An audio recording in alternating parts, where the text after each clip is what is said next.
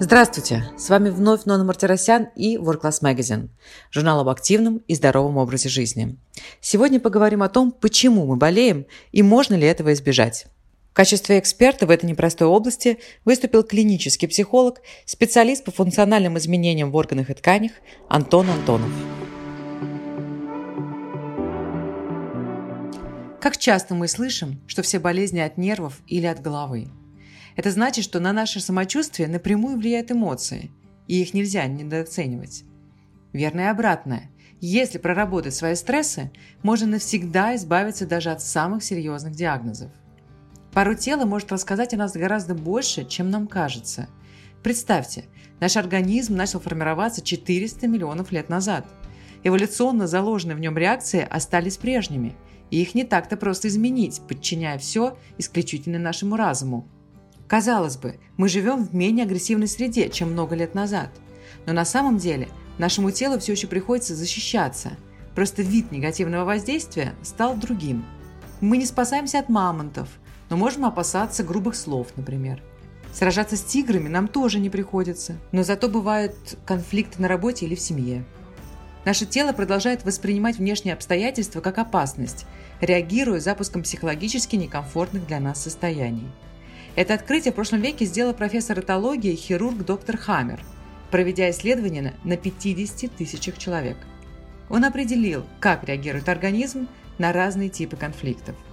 По аналогии с тем, как у животных утолщалась кожа или появлялся панцирь в уязвимых местах, у человека появляется избыточный вес или акне, если ему сказали что-то неприятное. Некоторым приходится буквально защищаться от внешнего мира лишними килограммами, как бы прячась под них. Но вот парадокс. В отличие от людей, у диких животных практически не бывает хронических заболеваний. Почему? Да потому что в некомфортной ситуации они либо убегают, либо вступают в бой. А человек вынужден приспосабливаться к ипотеке, плохой погоде, злому начальнику, зачастую зависая в этих стрессах. Поэтому если мы не проработали стрессовую ситуацию и не изменили реакцию на нее, то она может остаться жить в нашем теле в виде разных симптомов. Принято считать, что симптомы болезни, такие как высокая температура или боль, это сбой в работе организма. На самом деле в психосоматике существует важное правило. Все заживляется отеком или воспалением. И боль, и высокая температура свидетельствуют о том, что опасности рядом нет, и можно переходить к этапу восстановления от стресса, во время которого увеличиваются или некротизируются определенные участки тела.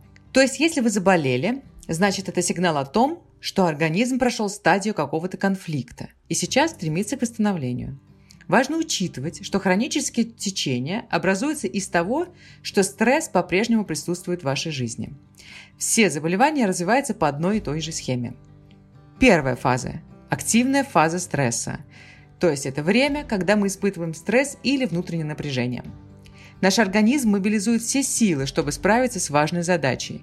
Например, успеть завершить проект к концу года – на этом этапе мы обычно ничего не чувствуем, но на физиологическом уровне уже происходит изменение. Затем, когда стресс уходит, наступает вторая фаза – восстановление. Именно в этот период проявляются все симптомы. После усердной работы и горящих дедлайнов взяли отпуск и сразу ангина. Знакомо? Эта схема объясняет, почему онкология часто обнаруживается уже на последних стадиях.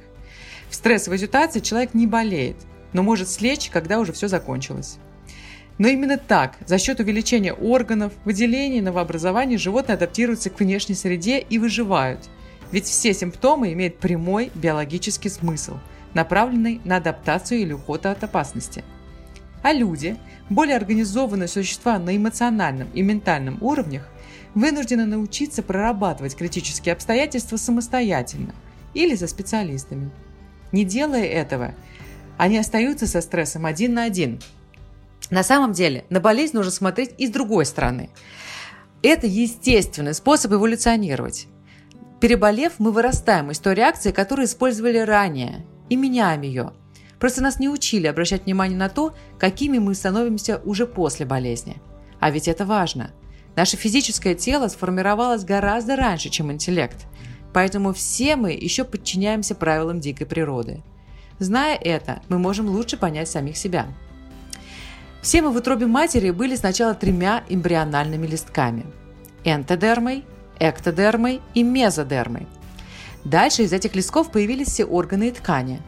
Из эндодермы, например, сформировались легкие, щитовидная железа, выделительная система, частично уши и глаза, а также отдел мозга, ответственный за движение к цели. Эндодерма связана с так называемыми кусковыми стрессами. Правая сторона отвечает за желание что-то удержать, а левая – от чего-то избавиться или не пустить в свою жизнь.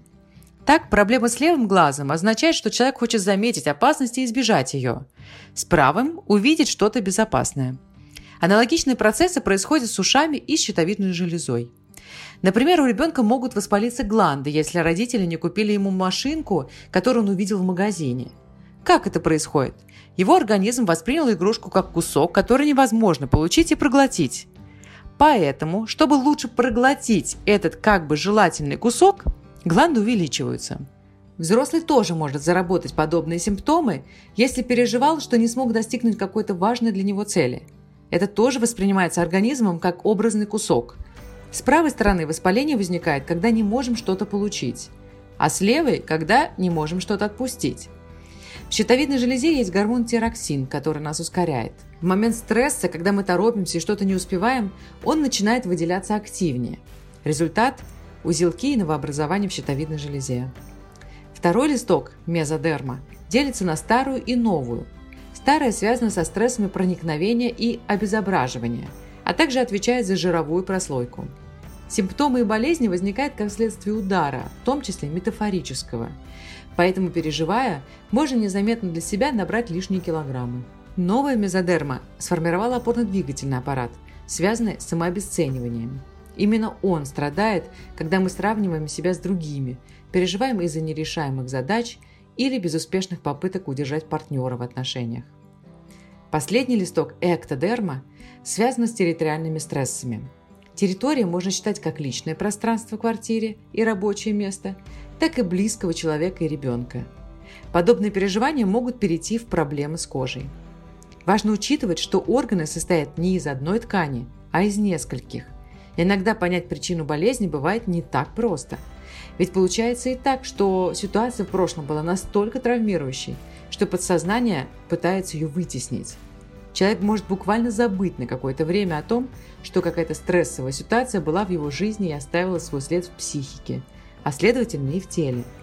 В этом случае очень сложно самому найти первопричину своего недуга, и тогда стоит обратиться к специалистам.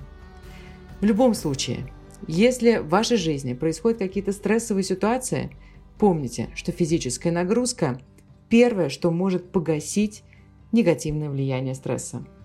Берегите себя и будьте здоровы!